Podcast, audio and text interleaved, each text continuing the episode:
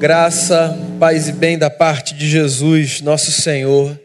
Eu queria convidar você a voltar os seus olhos para o livro de Atos dos Apóstolos, no seu capítulo de número 14. Atos dos Apóstolos, capítulo 14.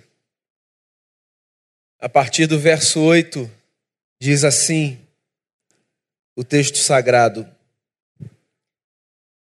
Em Listra havia um homem paralítico dos pés, aleijado desde o nascimento, que vivia ali sentado, nunca tinha andado. Ele ouvira Paulo falar.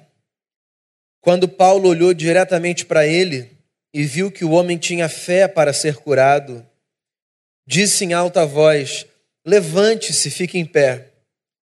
Com isso, o homem deu um salto e começou a andar. Ao ver o que Paulo fizera, a multidão começou a gritar em língua licaônica: Os deuses desceram até nós em forma humana. A Barnabé chamavam Zeus e a Paulo Hermes, porque era ele quem trazia a palavra.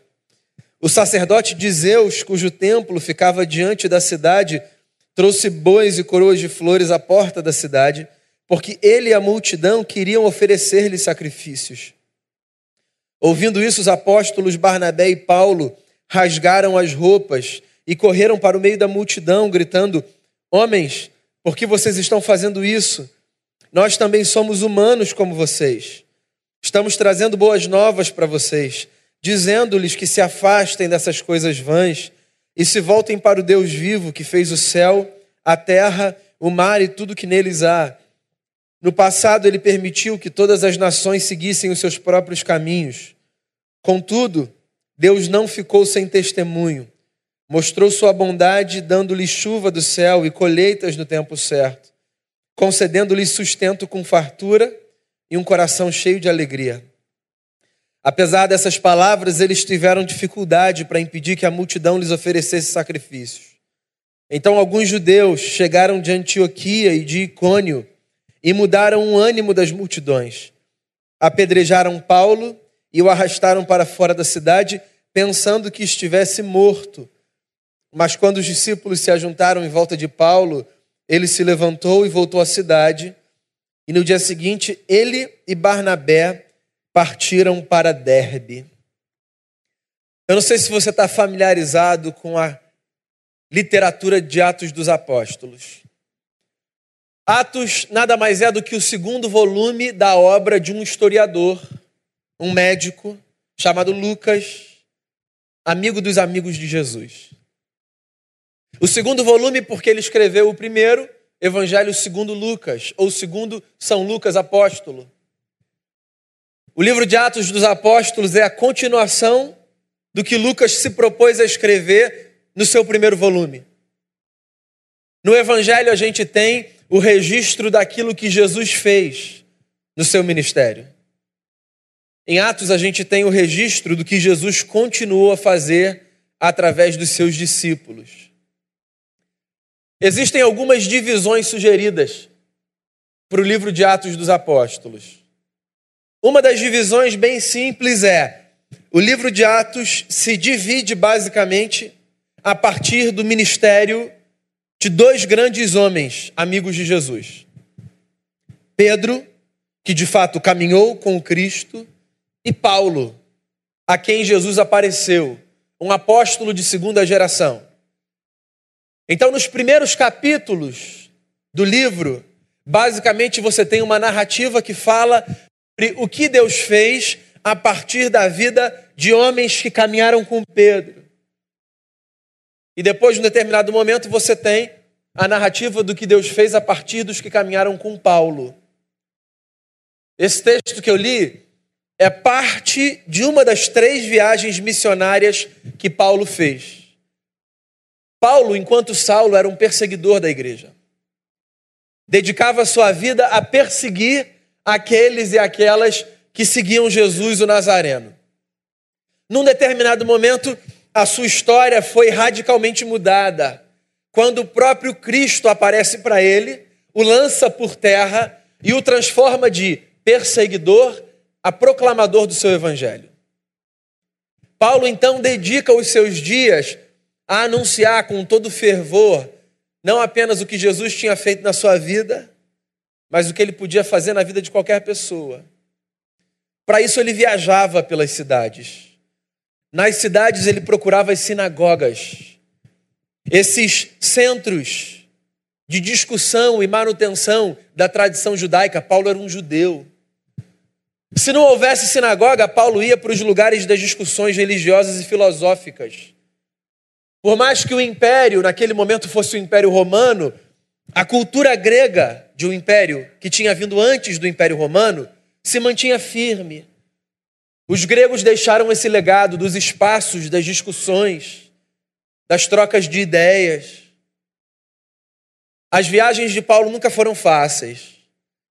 A gente cantou um negócio aqui que é mais fácil cantar do que experimentar.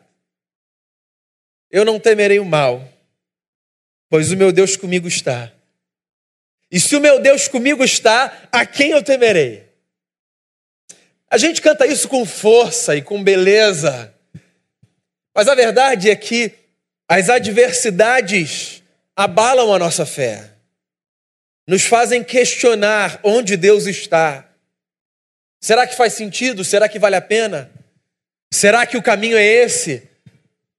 Esses questionamentos e tantos outros são alguns dos quais a gente faz quando a gente se percebe em situações muito menos severas do que as situações pelas quais Paulo passou. Por exemplo, eu comecei a ler o capítulo 14, do verso 8. O verso 8 fala sobre a experiência de Paulo numa cidade chamada Listra. O que eu não sei se você sabe é que Paulo só foi para Listra porque a experiência que ele teve na cidade anterior, que era a cidade de Icônio, foi terrível. Ele pregou o evangelho como ele sempre fazia. E o público ficou dividido entre aqueles que gostaram e aqueles que detestaram. É curioso como uma palavra pode provocar reações diversas na mente e no coração dos interlocutores, né? A gente nunca sabe como um texto vai ser recebido, como uma mensagem que a gente manda vai chegar no celular do outro. A gente não consegue fazer ideia de como as nossas palavras proferidas, em alto e bom som, em texto, em gráficos, serão acolhidas pelos que estão do lado de lá. Quando Paulo pregou na cidade de Icônio, uns gostaram, outros odiaram, a ponto de convencerem terceiros de que Paulo e Barnabé eram um problema para aquela gente. Resumo da história: Paulo e Barnabé tiveram que fugir de Icônio. Fugir. Pela proteção da sua própria vida. E aí eles foram parar numa outra cidade, chamada Listra. Uma cidade que fica hoje no território da atual Turquia. Quando eles chegam lá, a mesma coisa. Pregam o Evangelho, falam sobre Jesus, apontam para o Cristo. Mas Lucas resolve destacar uma experiência muito curiosa que acontece em algum momento em Listra. Paulo e Barnabé juntos, no meio da multidão, identificam um homem que não podia andar desde o seu nascimento e que permanecia por isso sentado. E eles percebem nesse homem fé para ser curado. Eu acho isso fascinante. Porque pensa comigo, quando a gente fala de cura, a gente geralmente pensa em cura como esse ato divino de intervenção na história de alguém e que é capaz de transformar radicalmente a vida e a situação desse alguém, sem que esse alguém precise fazer absolutamente nada para isso, certo? É Deus quem nos cura, assim nós dizemos. Quando quer, da forma que quer, se quer. Eu não posso comprar cura de uma perspectiva divina. Eu não posso forjar cura. Eu não posso pegar cura emprestada. Me empresta aí a sua cura para eu ver se funciona para mim. Cura é um negócio que acontece. Uma experiência mística, maior do que a gente, que não cabe na nossa razão, que está na agenda de Deus, que a gente encontra, por exemplo, nos textos sagrados, muitos e muitos relatos sobre ela. E nas narrativas dos nossos irmãos e irmãs, que às vezes nos dizem: sim, eu fui curado, eu fui curada. Mas Lucas, um médico, diga-se de passagem, resolve dizer que Paulo e Barnabé percebem que um homem tinha fé para ser curado. Eu não consigo entender do que, que Lucas está falando. Primeiro, como é que eu percebo fé no outro? É muito subjetivo, né? E como é que eu percebo fé para ser curado? Eu não sei, eu tenho só um palpite aqui. Essas coisas da nossa existência que são intangíveis, essas áreas, essas experiências que não podem ser tocadas, como o nosso corpo pode ser tocado, às vezes elas se manifestam na nossa face. Deixa eu tentar deixar isso mais claro. Às vezes, quando a gente quer muito um negócio, esse negócio está na nossa cara, né? Alguém olha para a gente e diz assim: Você quer isso, não quer? É aquilo que você quer, não é? Fala, você quer alguma coisa, o que, que você quer? Está na sua cara que você quer alguma coisa. A gente consegue perceber na face do outro aquilo que o outro carrega do lado de dentro. Num certo sentido, eu acho que é disso que o sábio fala quando ele diz que o coração alegre é formoseia o rosto. O que, que devia estar no semblante daquele sujeito que nunca tinha andado? Para que Lucas, acerca dele, dissesse: Paulo viu que ele queria ser curado. E aí, no meio de um discurso, em que Paulo certamente exaltava Jesus, porque desde que ele tinha se encontrado com Cristo na estrada para Damasco, tudo que ele fazia era exaltar Jesus. No meio de um discurso, Paulo olha para um homem que nunca tinha andado, e diz assim: seja curado. E esse camarada dá um salto. Um cara que nunca andou dá um salto. Ele não se levanta, tocando nas coisas, tentando se apoiar, vendo se vai conseguir se sustentar. O que as crianças fazem quando estão aprendendo a andar? Ele salta. O que aconteceu dentro dele foi tão forte e ele tinha tanta certeza de que alguma coisa tinha acontecido dentro dele que ele salta. E ele começa a andar.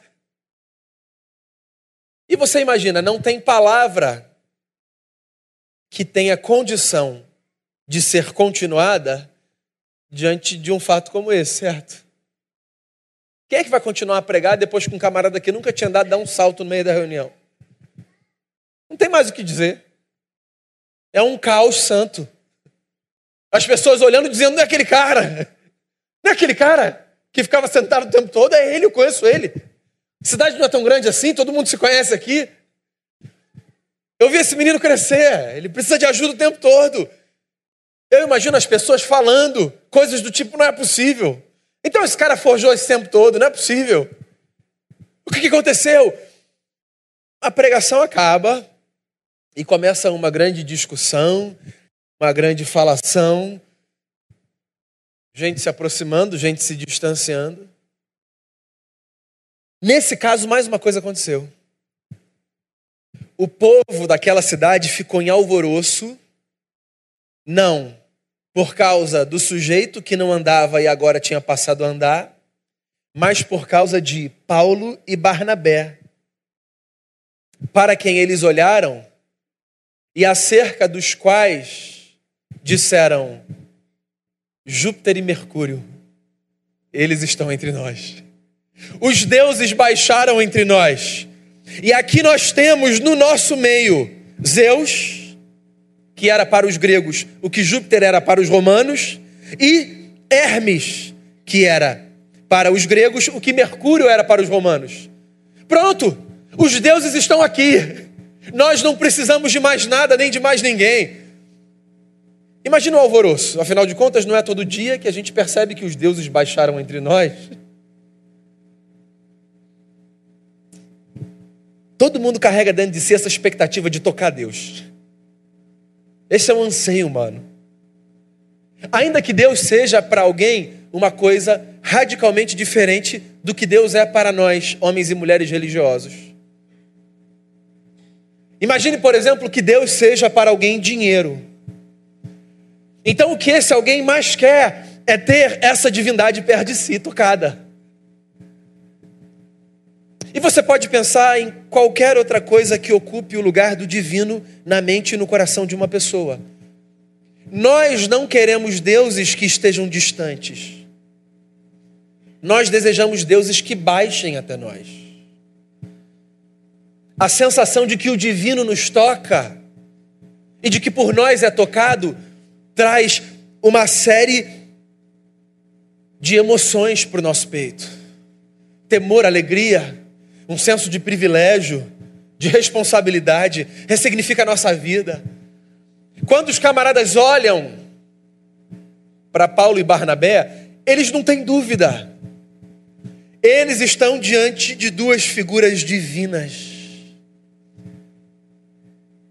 Em alguma medida, eles são um exemplo, ou um retrato, desse anseio que todos carregamos por dentro de encontrarmos ou de fabricarmos deuses que possamos tocar. Eu sou daqueles que acreditam que todo ser humano é adorador de alguma coisa, ainda que nem todo ser humano seja religioso na sua prática. E essa não é uma tese minha, é evidente. Não tem nada novo debaixo do sol.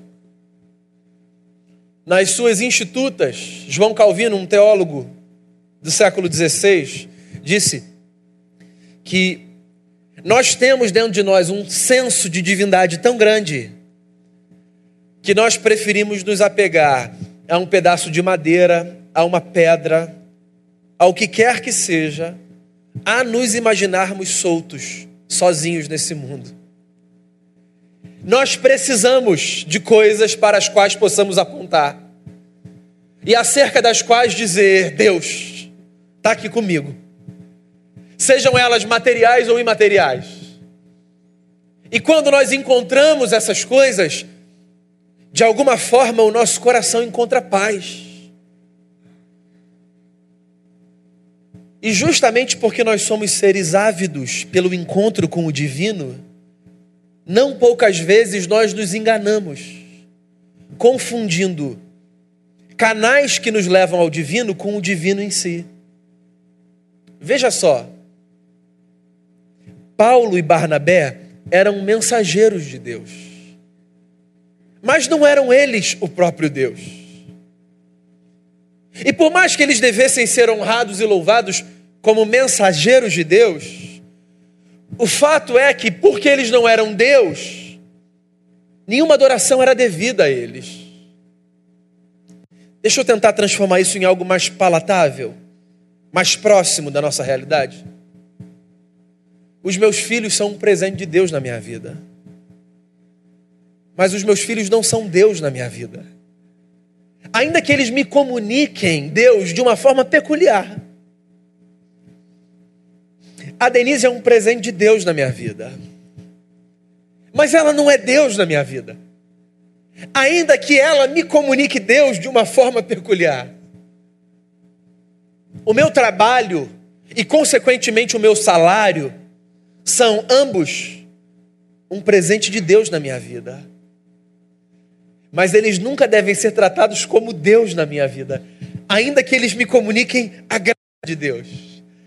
E eu posso pensar aqui, você também, em N outras coisas, que em sendo canal de Deus na nossa vida, jamais deveriam ser confundidas com o próprio Deus na nossa vida. Você percebe? É muito tênue a linha que separa aquilo que Deus usa daquilo que Deus é. Porque eu posso olhar para os instrumentos de Deus e, porque Deus é espírito e por isso intangível, me aproximar deles de tal forma que eu os considere como divinos na sua essência. E você sabe de uma coisa? Se por um lado é verdade que todos nós desejamos encontrar Deus, por outro lado, também é verdade que é extremamente tentador perceber que pessoas se aproximam de nós dizendo: Deus, Deus em casa, Deus no trabalho, Deus na igreja, Deus no intelecto, Deus nas habilidades. O que eu estou dizendo é que o nosso coração é um solo muito perigoso e muito suscetível a se permitir ser contaminado pela mentira de que nós somos quase que divinos pelas habilidades que nós temos, pelo bem que nós fazemos, pelo favor que nós oferecemos.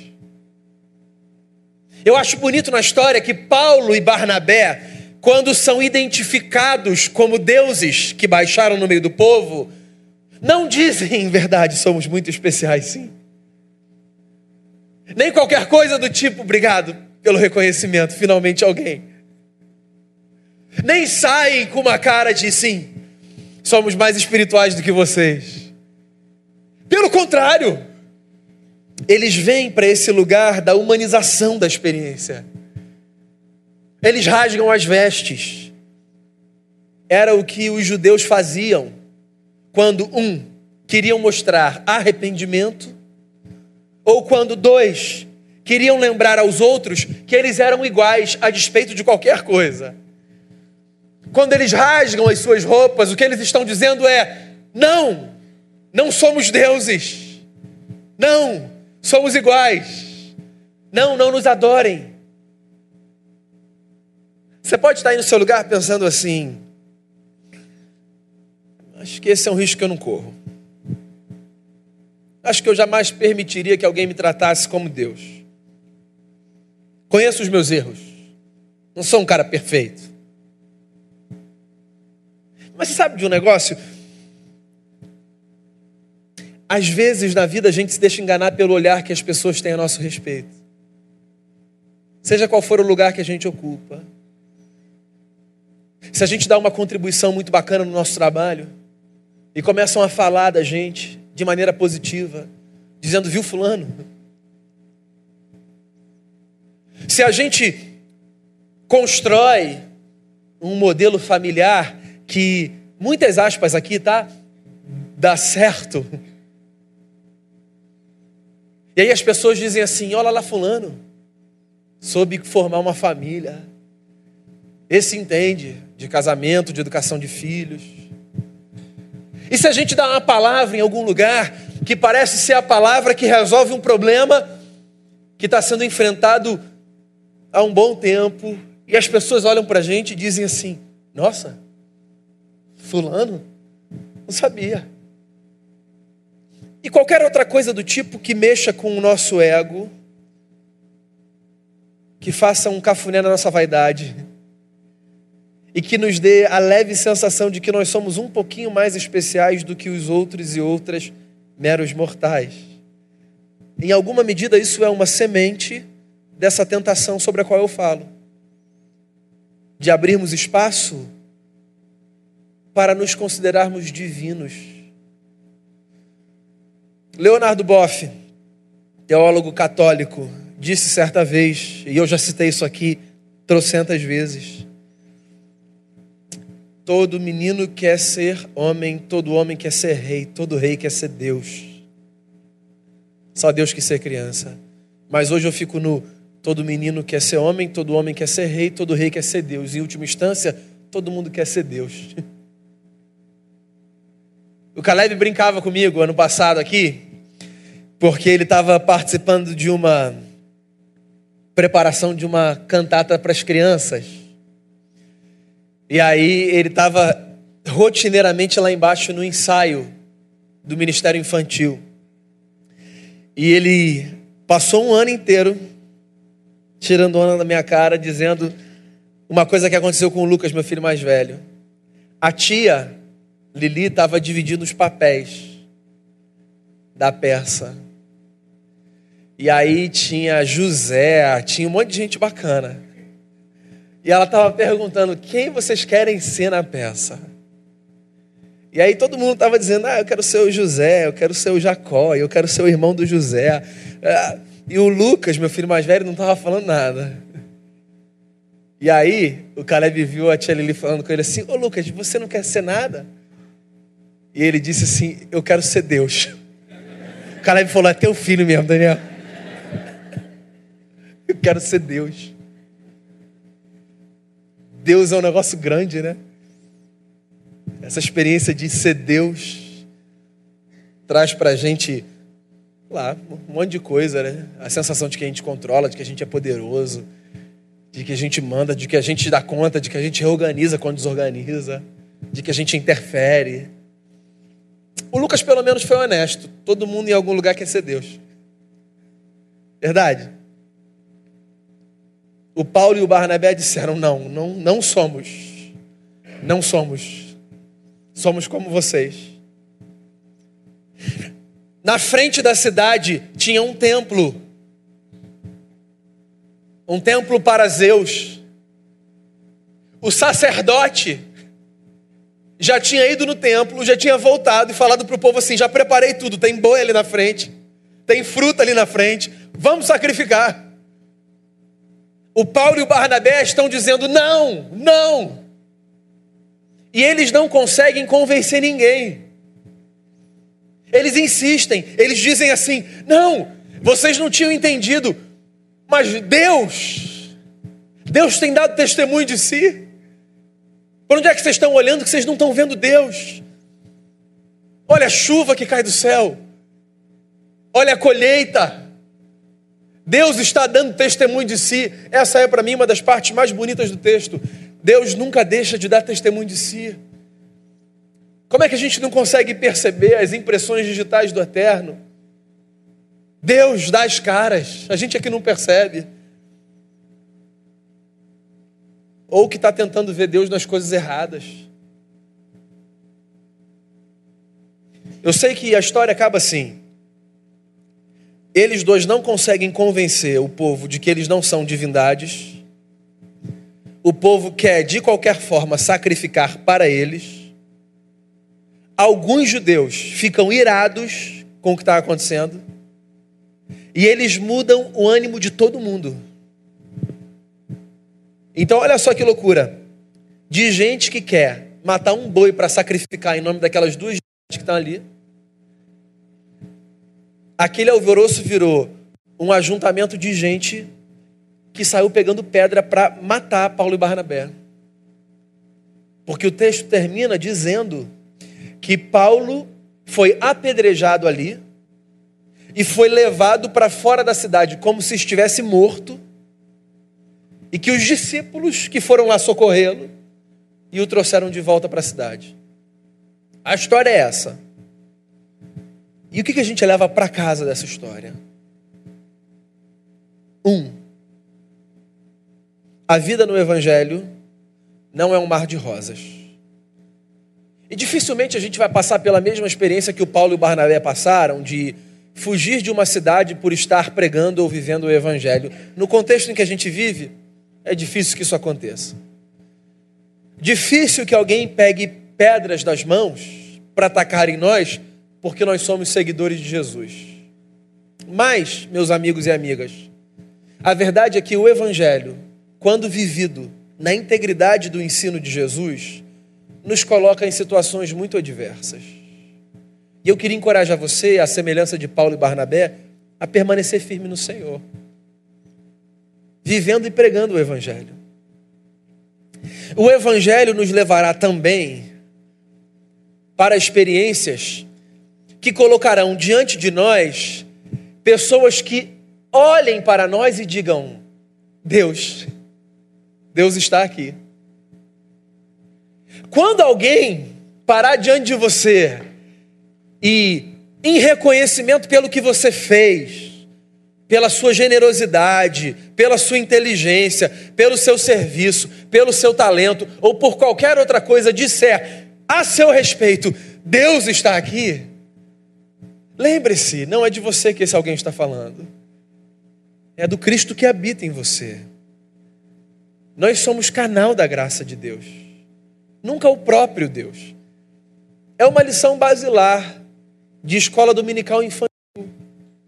Mas eu disse a você, e eu queria repetir: o nosso coração é muito suscetível a se transformar em espaço para que essa mentira cresça como se fosse uma verdade. Tem gente que vive no trabalho que é insuportável aos olhos do outro, porque traz para si essa prerrogativa de sou Deus, quem sabe sou eu. Tem gente que na família é insuportável, porque traz para si essa prerrogativa de sou Deus. Você não é Deus. Nem eu sou Deus. Nem ninguém é Deus. Senão o Deus que tomou forma na pessoa de Jesus de Nazaré. Nós somos todos instrumento da graça de Deus. Quando alguém olhar para você e disser assim: Que negócio é esse? O que foi que aconteceu? O que foi que você fez? Ao invés de matar essa bola no peito e guardar esse crédito para você, diga: Existe um Deus que mora em mim. Jesus de Nazaré, a quem eu adoro e sobre quem eu quero falar. Venha conhecê-lo, ele pode mudar a sua vida. E o que vier daí, a gente desconhece. O fato é que, por uma questão de integridade, por uma questão de coerência, e por uma questão também de razoabilidade, porque alguém pode olhar para você e dizer a seu próprio respeito: Deus. Dois dias de convívio dará a qualquer pessoa a certeza de que você não é Deus. Que em toda a nossa vida a gente se comprometa com uma coisa: quando alguém quiser saber de Deus, a gente aponta para o Jesus, que foi morto e que reviveu. Ele, ele sim, é digno de todo louvor e de toda adoração. Ele é a nossa esperança. Ele é a razão que faz a gente se movimentar. Ele é quem dá sentido à nossa vida. Ele preencheu o vazio do nosso coração. É por causa dele que a gente se reúne, vive, é por causa dele que a gente espera tudo aquilo que a Bíblia diz que haverá de se cumprir a nosso respeito. Hoje é dia de nos reunirmos em torno da mesa, a mesa de Deus. E eu queria convidar você a fechar os seus olhos, abrir o seu coração e pensar no que vai acontecer nesse exato momento. Que é muito mais do que apenas pegarmos o pão e o cálice. Nós, diante da mesa, proclamaremos, como que num manifesto, que nós acreditamos que o Cristo que deu a sua vida por nós, Ele e só Ele, é a expressão humana do Deus que veio habitar entre nós. Prepare o seu coração, faça uma oração aí no seu lugar e vamos juntos nos aproximar da mesa do Senhor. Eu queria chamar os presbíteros, diáconos, diaconisas, os irmãos que nos servirão nesse momento, nos auxiliando na ceia. Enquanto isso, eu queria encorajar você a colocar a sua vida diante do Cristo, expressão perfeita do ser divino que hoje sempre está entre nós.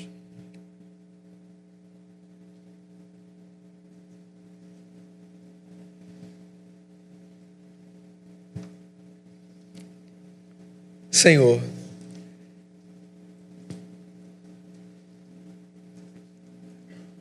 só diante de Jesus o nosso joelho se dobra, e só acerca de Jesus a gente com a consciência honesta, tem condição de dizer: vimos Deus. Obrigado por manifestar na pessoa do teu filho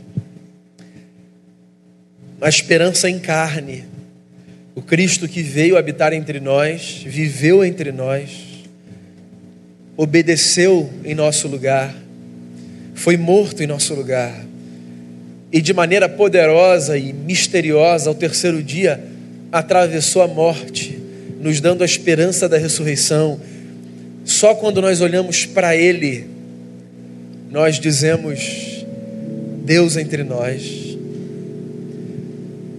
Eu desejo que eu, meus irmãos e irmãs e todos quantos conhecem o nome de Jesus, vivamos uma vida tal que nós sejamos sempre canais da tua graça, mas livra-nos da desgraça de nos supormos divinos ou de divinizarmos outras pessoas tão humanas e falhas quanto nós. Livra-nos da desgraça de colocarmos a nossa esperança e a nossa confiança em nós mesmos. Leve-nos para confiarmos só em Ti. Tu és o nosso porto, Tu és a nossa rocha, Tu és o nosso refúgio. O nosso coração não descansa enquanto não repousa no Senhor. E é diante do Senhor que nós abrimos o nosso coração nesse momento com a mesa posta, com o desejo de sermos ministrados pelo Teu Espírito, de sermos abençoados por Ti, ao manifestarmos a crença no Cristo que deu a Sua vida por nós. Nós separamos esses elementos do uso comum, Senhor. Nós os consagramos a Ti e nós pedimos ao Senhor, opere no nosso coração dê força ao fraco, dê esperança ao que não a tem mais. Encha-nos de fé.